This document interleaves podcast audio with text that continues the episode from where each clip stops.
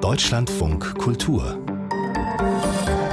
Lesart mit Joachim Scholl ein Buch über einen deutschen Intellektuellen wird uns beschäftigen, der als Hitlers Kronjurist unselig in die deutsche Geistesgeschichte eingegangen ist, Karl Schmidt. An ihm scheiden sich bis heute die Geister, wie stark die literarischen Züge in seinem gesamten Denken und Schreiben aber sind. Das hat jetzt der Anglist Andreas Höfele in einem Buch äh, untersucht. Karl Schmidt und die Literatur heißt es und ist gleich unser Thema mit Andreas Höfele. Er ist zu Gast der Lesart. Seien Sie alle herzlich willkommen. Jeden Monat veröffentlichen wir unsere Sachbuchbestenliste und jetzt ist sie für den Monat Februar erschienen. Auf Platz zwei steht dieser Titel, Die Unsichtbaren, wie Geheimagentinnen die deutsche Geschichte geprägt haben. Heute früh hat unsere Kollegin und Jurorin Catherine Newmark den Band vorgestellt und erzählt, wie die Autorin dabei vorgegangen sind. Es ist so, das beschreiben Sie, Sie gehen durch die Archive. Sie haben wirklich auch viele sehr unbekannte Fälle herausgesucht aus diversen Archiven mit sehr viel so Recherchearbeit. Es gibt ab dem Kaiserreich relativ viele sehr aktive, sehr erfolgreiche Spioninnen in Deutschland auf allen Seiten, also und dann natürlich sowieso im Kalten Krieg, also BRD, DDR und so weiter. Und ein Grundgefühl da ist immer, es gelingt vielen Frauen sehr gut zu spionieren, weil sie von Männern eben nicht gesehen und nicht ernst genommen werden. Also der Klassiker ist die Sekretärin. Das ist zum Beispiel einer der Fälle, das ist noch der bekannteste, den gibt es, von, über den gibt es auch andere Literatur. Das ist die Ellie Barsati in den frühen 50er Jahren, die Sekretärin von Otto Grote wohl war, dem Ministerpräsidenten der DDR, und die da unfassbar viel spioniert hat. Und solche Fälle kommen da noch und nöcher. Und es ist natürlich einfach auch gesellschaftshistorisch interessant, was diese Rolle als Frau dann auch erlaubt in dieser erzwungenen Unsichtbarkeit, was sie eben dann auch für Vorteile hat. Die Unsichtbaren, wie Geheimagentinnen die deutsche Geschichte geprägt haben. Das Buch von Mike Baumgärtner und Ann-Kathrin Müller erschien in der Deutschen Verlagsanstalt. Jetzt auf Platz zwei unserer aktuellen Sachbuchbestenliste. Komplett steht sie auf unserer Seite www.deutschlandfunkkultur.de. Und jetzt geht es um einen der originellsten deutschen Staatsrechtler, einen brillanten Philosophen des Rechts. So jedenfalls sprechen seine Bewunderer über Karl Schmidt. Obwohl er sich dem National nationalsozialistischen Regime richtig an den Hals warf, die Mordtaten Hitlers, die Nürnberger Rassegesetze intellektuell, juristisch begrüßte und begründete, als Kronjurist Hitlers gilt er bis heute. Was ihm seine Gegner wenn auch widerwillig zugestehen, er schrieb wie ein Schriftsteller. Seine Artikel, Vorträge, Bücher in einem blitzenden Stil. Und das sei nicht nur Talent, sondern Wesenszug und Bestimmung. Sogar sagt jetzt der Literaturwissenschaftler Andreas Höfele in seiner umfangreichen Studie Karl Schmidt und die Literatur. Guten Morgen, Herr Höfele, willkommen im Deutschlandfunk Kultur. Ja, vielen Dank. Guten Morgen, Herr Scholl. Karl Schmidt ist sehr alt geworden, Herr Höfele, noch im 19. Jahrhundert geboren, 1888 mit 96 Jahren gestorben, 1985.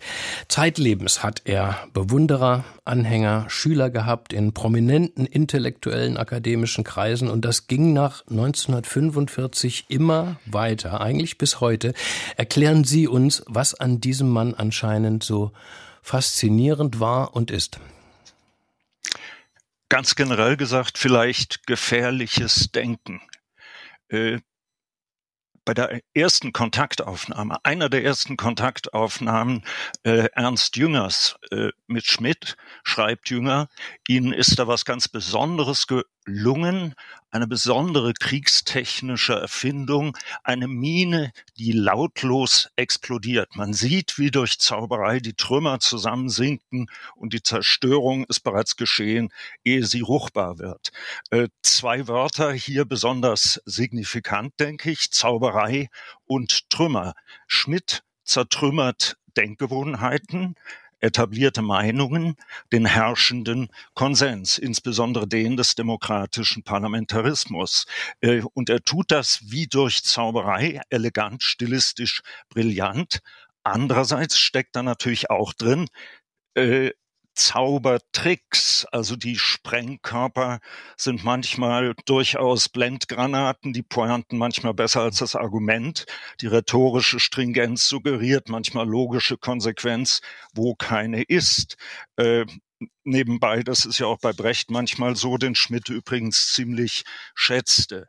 Äh, bei der Faszination, die Schmidt ausübt, muss man natürlich Phasen unterscheiden. Mhm.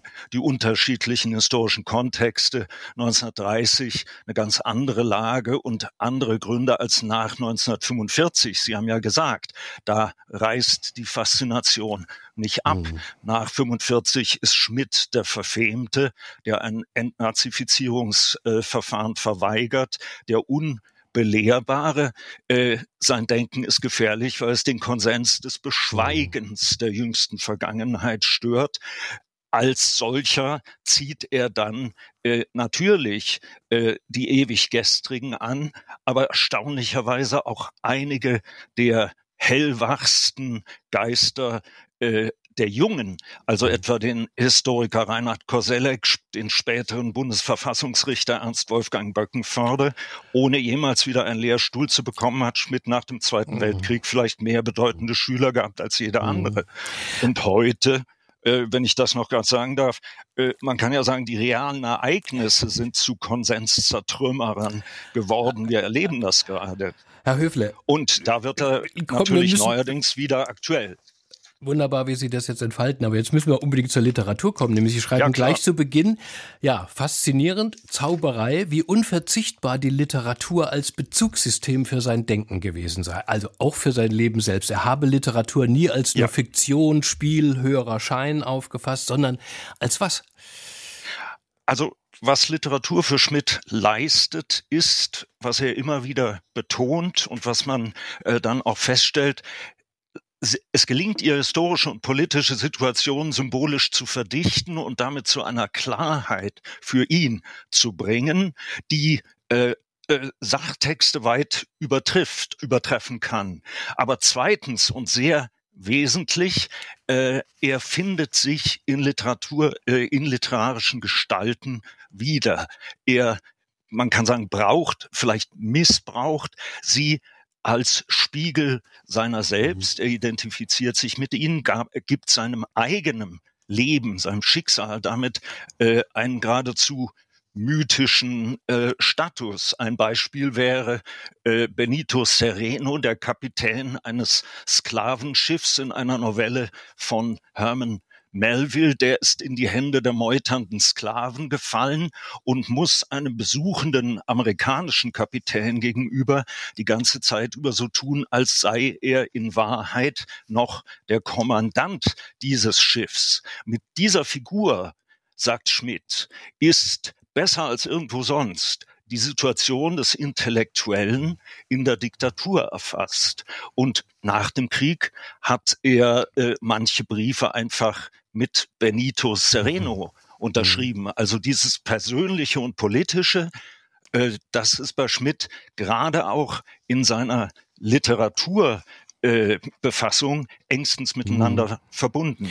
Ein weiterer starker literarischer Bezug, den Sie herausarbeiten, ist Shakespeare. Im ersten Moment könnte man denken, ah ja, hm, die großen Königsdramen, Macbeth, König Lear, Richard III. da, wo es um politische Macht, Willkür, Ranküne geht. Aber es sind ganz andere Shakespeare-Figuren, mit denen er sich identifiziert. Also am Haupt, zur Hauptsache sind es äh, im Grunde zwei Figuren. Einmal Othello, der Eifersüchtige, der Moor von Venedig, der wird ihm in den 20er Jahren geradezu zur Obsession, zur Selbstobsession und dann in den 50er Jahren Hamlet. Wieso Othello? Äh, Schmidt hat sich fast lebenslang immer wieder und sehr intensiv als der Betrogene gesehen. Er neigt zu rasenden Eifersuchtsanfällen. Äh, ein interessante Einsicht im Tagebuch. Es gibt keine anderen Betrüger als betrogene Betrüger. Othello war nicht treu. Das steht zwar bei Shakespeare so nicht, aber so adaptiert er den Mythos äh, äh, für sich selbst. Aber es ist nicht nur privat, sondern in dem Moment, in dem für Othello das Vertrauen zusammenbricht, das, den weitet er ungeheuer aus zu einer quasi modernen Sinnkrise, in der äh, Werte und Bedeutungen äh, ihre Festigkeit äh, verlieren und äh, sich auflösen. Hamlet ist in Deutschland sozusagen äh, ein Stück, das ist selbstverständlich im Mittelpunkt, spätestens seit der Parole eines Gedichts äh, aus dem Vormärz, Deutschland ist Hamlet. Mhm. Äh, und das wird für Schmidt dann in den 50er Jahren äh, ein Thema, über das er sogar ein, ein Buch äh, schreibt, weil er meint, er hat mit einer englischen damals längst vergessenen Shakespeareologin des äh, Hamlet-Rätsels Lösung entdeckt. Hamlet, das sei für die Zeitgenossen erkennbar ein Porträt von James I., dem Nachfolger Elisabeths. Das ist krude und äh, nicht belegbar, rein spekulativ. Aber was er daraus macht und darauf aufbaut, das ist schon wieder viel interessanter. Mhm. Wir können da, denke ich, nicht jetzt in die Einzelheiten ja, gehen. Aber es ist auch interessant, wie Sie schildern, wie Schmidt nach 1945 sich auch ja literarisch gewissermaßen herausgeredet hat aus jeder Verantwortung. Hitler zeichnet er da als lächerliche Figur, der er sich, Zitat, ja. als geistig unendlich überlegen fühlte und vergleicht ihn mit einer, ja. mit einer Schiller-Figur, dem, der Dramenfigur Demetris. Und später stilisiert er sich selbst als Verfolgten anonymer Mächte wie der Held in Kafkas Prozess. Ausgerechnet. Ich meine, ja. so, so, grotesk das anmutet, in Schmidts Kopf muss sich das ja irgendwie stimmig gefühlt haben. Ja? Ich bin so ja. wie der Held in Kafka. Äh, ja, da ist natürlich, äh, da, da kriegt man auch diese Schwererträglichkeit des Selbstmitleids und der Larmoyanz in seinem äh, berüchtigten Tagebuch äh, Glossarium mit. Äh, er gießt, Schmidt gießt einerseits Spott über die Kafka-Welle der Nachkriegszeit aus. Wir leben jetzt ja alle in Kafkanien, äh, schreibt er zum Beispiel, oder er reimt, der Deutsche hat jetzt keine Zeit, er muss jetzt Kafka lesen, er strengt sich an und ist bereit, an Kafka zu genesen. Aber Sie sagen es, er sieht sich auch als äh, eben das Opfer in einem Prozess gegen sich und da stört's gar nicht, dass Kafka Jude ist. Äh, umstandslos kann Schmidt sich wie in Hamlet so auch in Josef K. hinein projizieren als Opfer. Man höre einer Judenverfolgung, bei der die Juden nicht die Verfolgten, sondern die Verfolger sind, also Täter-Opfer-Umkehr. Andreas Höfele, vielen Dank, dass Sie bei uns waren hier im Deutschlandfunk Kultur. Danke Ihnen. Und das Buch Karl Schmidt und die Literatur ist im Verlag Dunker und Humboldt erschienen. Es hat 532 Seiten, kostet 39,90 Euro. Deutschlandfunk Kultur Buchkritik und da werfen jetzt einen Blick auf die Welt nach den Imperien. So heißt das Buch der äthiopisch-US-amerikanischen Politologin Adam Getachew. In der deutschen Übersetzung eine umfangreiche Darstellung ist es vom Aufstieg und Niedergang der postkolonialen Selbstbestimmung, wie es im Untertitel heißt. Der Band ist aktuell auf unserer neuen Sachbuchbestenliste von Deutschlandfunk Kultur sogleich auf Platz 1 hochgeschossen. Unsere Kritikerin im Studio jetzt ist Katharina Döbler. Frau Döbler, es gibt inzwischen ja sehr, sehr viele Bücher und Schriften über den Postkolonialismus. Was zeichnet für Sie dieses Buch nun besonders aus? Entwirft es denn einen neuen Kontext, eine neue Perspektive vielleicht auch? Ja, unbedingt. Also ich meine, im Moment wird ja sehr, sehr viel diskutiert, vor allen Dingen im Zusammenhang mit äh, äh, Restitution von Raubkunst. Es wird viel diskutiert über Wiedergutmachung. Aber aus dem Blick der Entkolonialisierten selber, also dieser Bewegung damals, gibt es ja sehr wenig. Und das ist irgendwie das Verdienst wirklich dieses Buches und das Spannende daran, was er noch wirklich total packt. Der Blickwinkel von den Leuten, die damals ähm, die Entkolonialisierung auch theoretisch begleitet und auch natürlich selbst politisch vorangetrieben haben. Also das sind so Leute wie der hierzulande leider komplett unbekannte, weil fast gar nicht übersetzte W.E.B. Du Bois, der äh, ein US-Bürgerrechtler war, ein sehr, sehr gebildeter Mensch, der äh, auch diese ganze, den ganzen Prozess der Entkolonialisierung mit seinen Schriften begleitet hat unbedingt lesenswert, was es von ihm gibt. Man muss es leider auf Englisch lesen. Ähm, und dann natürlich die, die großen Theoretiker Nkrumah ne, aus Ghana, Julius Nyerere und, und äh, Herr Asikiwe, Nandi Asikiwe aus Nigeria, die dann auch die ersten Präsidenten wurden oder zumindest führende Politiker wurden. Das sind so die Stimmen des, des Black Atlantic, die da zusammengefunden haben und versucht haben, eine ganz, ganz neue ähm, ja, eine neue Theorie, äh, eine neue Weltordnung aufzustellen. Das ist also, sind die Geister, auf die sich äh, Adam Gatashu äh, stützt. Und was entwickelt sie daraus? Also sie entwickelt daraus die These, die Grundthese, auf der ihr ganzes Buch beruht, dass mit der Entkolonialisierung es nicht nur ging um eine nationale Selbstständigkeit der Kolonialstaaten, der kolonialisierten Staaten, sondern dass es wirklich um den Entwurf einer komplett neuen, gerechten Weltordnung ging. Also ein ganz, ganz großer Wurf im Grunde. Und äh, das dekliniert sie so ein bisschen durch, wie das äh, historisch stattgefunden hat. Sie beginnt eigentlich mit dem ungefähr mit dem, mit dem Völkerbund, also 1920, und beschreibt ganz genau, wie der Völkerbund damals ähm, versucht hat, diese Staaten irgendwie zu nicht ganz vollwertigen Staaten der internationalen Gemeinschaft zu machen. Sie nennt das eine ungerechte Integration, eine ungleiche Integration. Es, also alle sind gleich, aber manche sind gleicher. Ähm, die kolonialisierten Staaten, die um ihre Befreiung gekämpft haben, die waren eben nicht so ganz gleich. Und das also dieser Kampf um äh, eine Veränderung auch der Weltwirtschaft, die die wirtschaftliche Schwäche der Kolonisierten ausgleichen, dieser Kampf um, um eine reale weltweite Gerechtigkeit, das ist ähm, ja, das war die Vision dieser Leute und das beschreibt Getachew mhm. hier. Wenn Sie das nun als Aufstieg und Niedergang der postkolonialen Selbstbestimmung beschreibt, was ist denn sozusagen dann der Niedergang? Also nach dem Fortschritt ging es wieder abwärts zurück? Naja, erstmal war das natürlich mit dem Fortschritt auch eine lange, dornige Geschichte mit lauter Rückschlägen. Das dauerte ja bis 1960, bis dann tatsächlich vor der UN oder in der UN dann diese berühmte Revolution 1514 äh, verabschiedet wurde, die den Kolonialismus geächtet hat. Und 1960 war auch das große afrikanische Jahr, als Ghana unabhängig wurde und viele, viele andere Staaten, auch in der Karibik. Und gleichzeitig war es aber doch so, dass das, was äh, Getachew das Imperium nennt, auch eine sehr interessante Vokabel in dem Kontext, dass dieses Imperium immer alles dafür getan hat, um seine Vormachtstellung äh, zu behalten.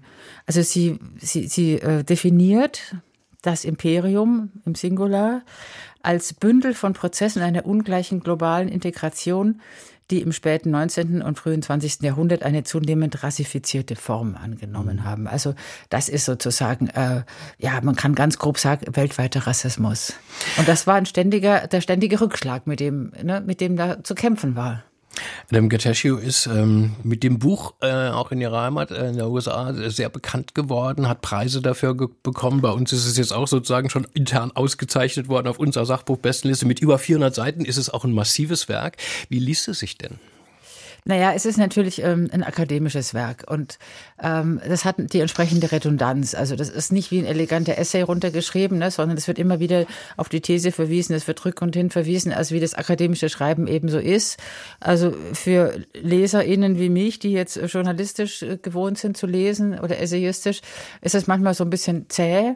Und was es auch ein bisschen Nachteil davon ist, ist, dass es äh, sich wirklich auf Black Atlantic kon äh, äh, konzentriert. Also man hat nicht die französischen, die holländischen, die portugiesischen kolonialen Bedingungen, das fällt so ein bisschen raus. Also es ist sehr zugespitzt auf eine bestimmte These, aber innerhalb dessen ist es wirklich äh, toll zu lesen und das zieht sich auch wie ein roter Faden durch dieses Buch und da bleibt man auch dran, weil es wirklich um den Aufbruch der antikolonialen Nationalisten geht und dieser wirklich kühne Entwurf einer guten Weltgestaltung.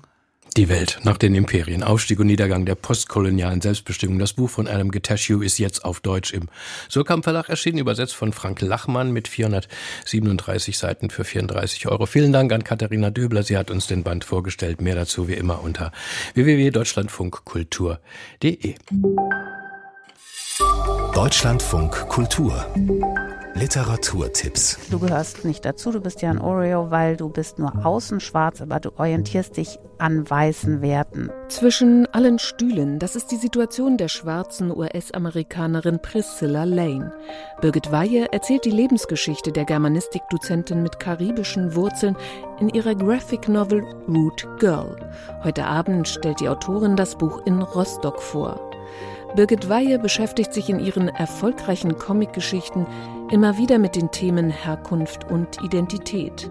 Bei der Annäherung an Lanes Biografie wird Weihe zum ersten Mal mit dem Vorwurf der kulturellen Aneignung konfrontiert.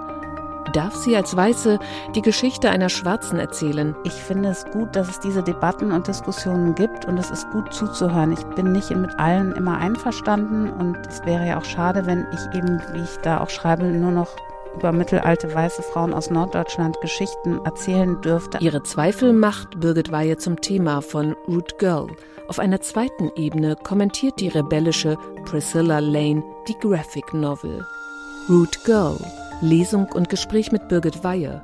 Heute Abend um 19 Uhr Literaturhaus Rostock. So viel Spaß hat das Mittelalter seit Monty Python nicht mehr gemacht schreibt der Berliner Tagesspiegel über Catherine called Birdie. Lina Dunham hat das gleichnamige Jugendbuch verfilmt.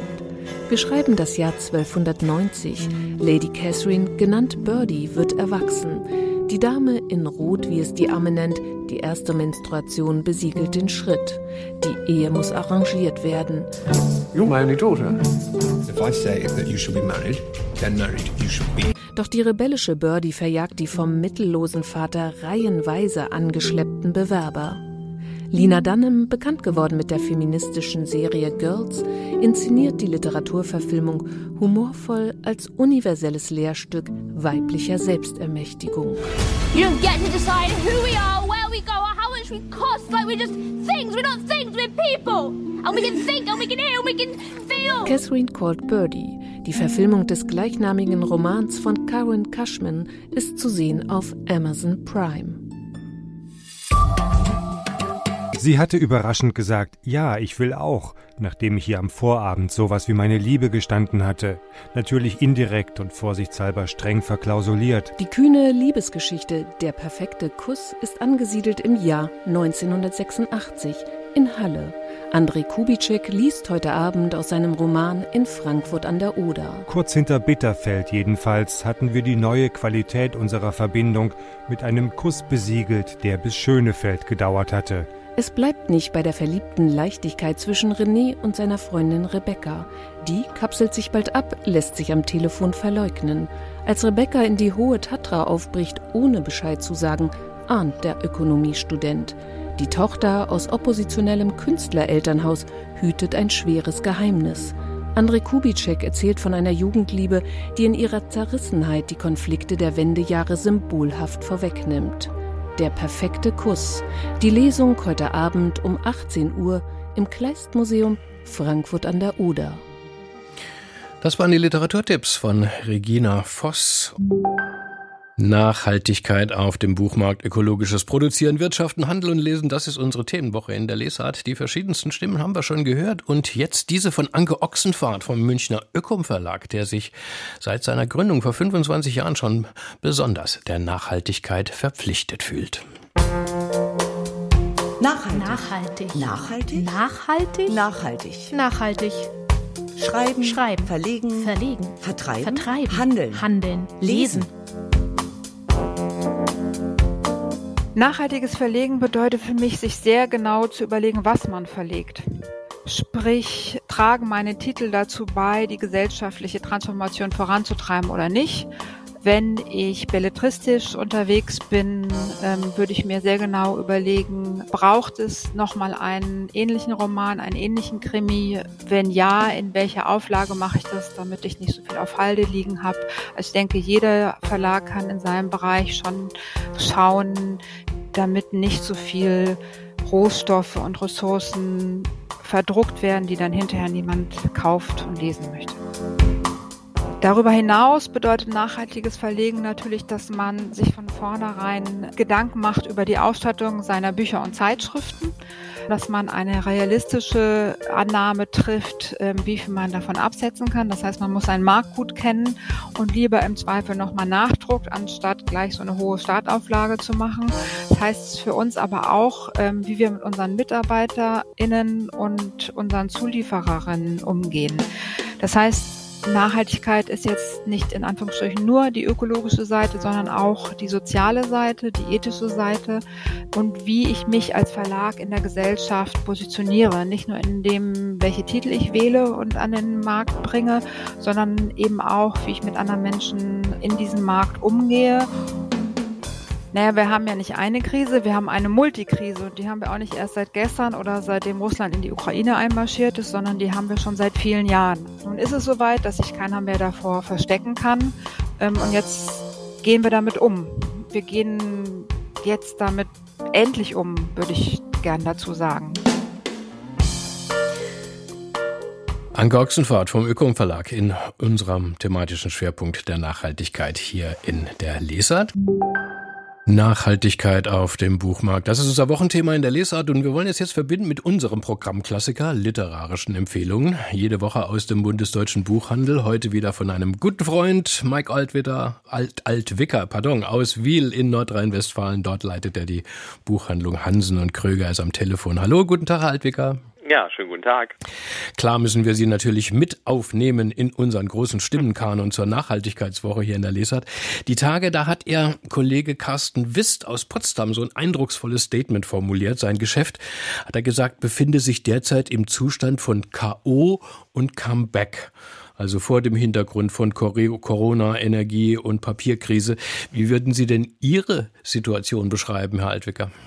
Also da stimme ich natürlich mit dem Kollegen im Inhalt schon überein, aber ich finde, der Buchhandel kann an ganz vielen kleinen Rädchen drehen, um auch ähm, ja, nachhaltiger zu werden. Das ist er ja in vielerlei Hinsicht schon seit vielen Jahren, weil wir werden von unseren Großhändlern über Nacht zwar beliefert, was sicherlich CO2-technisch auch fragwürdig sein könnte, aber äh, wir werden in Mehrwegwannen beliefert, nicht in Kartonage. Das finde ich schon mal gut. Wir haben zum Beispiel ähm, diese unsäglichen Thermodruckbons äh, an der Kasse abgeschafft und die durch äh, nachhaltige Produkte ersetzt. Ähm, wir haben 2016 LEDs an allen Lampen installieren ähm, lassen, beziehen regionalen Ökostrom, versuchen Verpackungskartonagen mehrfach zu verwenden. Also ich glaube, man kann im Kleinen sehr viel erreichen, dadurch natürlich auch an der Kostenspirale ähm, so ein bisschen was äh, machen und drehen und ja, und an vielen Dingen müssen wir weiter arbeiten und ich glaube, da gibt es viele gute Ansätze, wie wir auch eben durch die Verlegerin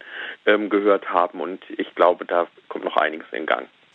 Dankeschön. Jetzt legen und lesen wir los mit Ihnen, Herr Altwiger. Drei Titel haben Sie für uns ausgesucht. Zuerst spazieren wir in den Wäldern der Biber. So heißt ein Debütroman von Franziska Fischer. Was wird hier denn erzählt, das Ihnen, Herr Altwiger, anscheinend sehr imponiert? Gibt es wirklich Biber?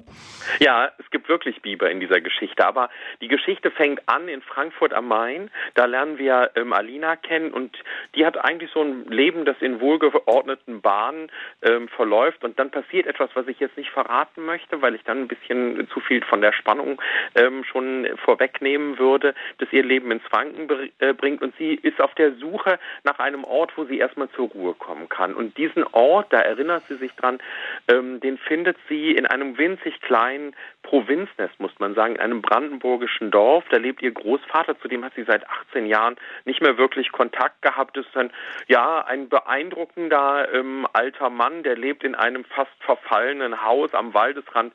Der versucht auch ökologisch ähm, sinnvoll ähm, zu leben, indem er Hühner hält, einen eigenen Garten hat, ähm, Brot backt und seine große Leidenschaft und daher der Titel sind die Biber, die er ähm, beobachtet und als seine Enkeltochter nach 18 Jahren auf einmal vor seiner Tür steht, da nimmt er die auf, der stellt keine Fragen und Alina, die kommt hier zur Ruhe. Die findet ähm, Entspannung vom Alltagsstress, den sie hinter sich gelassen hat und sie erinnert sich an ihre Kindheit und Jugend und die Frage, die äh, sich der Leser oder die Leserin natürlich stellt, ist, kann sie an diesem Ort bleiben? Möchte sie da auch bleiben? Und die Ruhe, die dieser Roman ausstrahlt, die finde ich, die überträgt sich von der ersten Seite auf uns beim Lesen und das ist wie so eine wärmende Tasse Tee in dieser kalten ähm, Jahreszeit Labsal für die Seele, möchte ich sagen. In den Wäldern der Biber, der Roman von Franziska Fischer im Dumont Verlag erschienen. Jetzt kommen wir zu Erzählungen aus der Schweiz. Vor mhm. aller Augen heißt der Band von Maria Klaverdetscher. Sie hat 2021 den Schweizer Buchpreis gewonnen. Was sind das für Erzählungen, Herr Altwiger? Es geht viel um Kunst, ne? Ja, man muss aber überhaupt gar kein äh, Kunstliebhaber sein. Es ähm, erinnert so ein ganz klein bisschen an ein Buch, das vor 40 Jahren erschienen ist. Ähm, Christine Brückner, viele Zuhörerinnen und Zuhörer werden sich daran erinnern, wenn du geredet hättest. Desdemona war damals nicht nur ein äh, großer Bestseller als Erzähltext, sondern auch eines der meistgespielten zeitgenössischen Theaterstücke. Und diese Idee, ich weiß gar nicht, ob Klavadetscher Brückner gelesen hat oder kannte, aber diese Idee greift sie auf, indem sie sich die Frage stellt, was wäre, wenn but äh, Frauen, die auf Gemälden weltberühmt geworden sind, eine eigene Stimme hätte. Und 19 dieser Frauen lässt sie äh, zu Wort kommen. Ich finde sehr, sehr schön, dass der Unionsverlag diese ähm, Gemälde abgedruckt hat vor jeder Erzählung. Und da treffen wir natürlich auf alte Bekannte wie das Mädchen mit dem Perlenohrring oder die Dame mit dem Hermelin. Wir treffen auch auf ganz unbekannte Frauenfiguren, die ja zur, zum ewigen Schweigen verdammt sind. Und die nimmt sie aus diesem Moment der Darstellung heraus, gibt ihnen eine eigene Geschichte, eine eigene Stimme und das ist ein unglaublich bereicherndes Buch. Mhm. Und im Unionsverlag sind die Erzählungen von Maria Klavadetscha veröffentlicht, vor aller Augen. Und zum dritten werden wir nochmals tierisch sozusagen, aber in einem Sachbuch, das schlicht Affentheater heißt. Geschrieben hat es eine ganz große, Anita Albus, Schriftstellerin und vielfach preisgekrönte Illustratorin. 80 Jahre ist sie letztes Jahr geworden. Es gibt prachtvolle Tierbücher von ihr. Ist das Affentheater auch so eins, Herr Haltwiger? Ja, genau. Das reiht sich in diese Sammlung der vorangegangenen Bände über seltene Vögel, über Blumen, über Schmetterlinge und was nicht alles gab, nahtlos ein. Ich finde, es ist vielleicht, weil uns Affen auch am ähnlichsten sind, der berührendste Band. Wir lernen was über sanfte Orang-Utans, über tyrannische Paviane und natürlich auch über Bonobonus, die ja nach dieser Regel leben, make love und not war. Das passt ja vielleicht auch in diese Zeit. Und Anita Albus macht das, was sie in allen Bänden gemacht hat. Sie reist mit uns um die Welt, wir sind in, Ägypten, in Europa, in Borneo und sie verbindet wieder dieses naturkundliche Wissen, ihre unglaubliche Bildung mit diesem liebevollen Blick einer Malerin auf den Zauber der Natur. Und sie hat das ergänzt, diese, ähm, diese einzelnen Geschichten um die Affen, um 22 Abbildungen aus der Naturgeschichte des berühmten Naturforschers Buffon, einem Aufklärer aus Frankreich. Und ich finde, dieses Buch ist einfach nur gigantisch. Anita Albus, ihr jüngstes Buch Affentheater bringt der S. Fischer Verlag heraus. Und das waren sie, die drei Empfehlungen von Mike Altwicker von der Buchhandlung Hansen und Kröger in Wiel. Vielen Dank Ihnen, Herr Altwicker. Bis zum nächsten Mal und ja, weiterhin gutes Gelingen in Sachen der Ökologie und Nachhaltigkeit. Wir geben unser Bestes. Danke. Tschüss.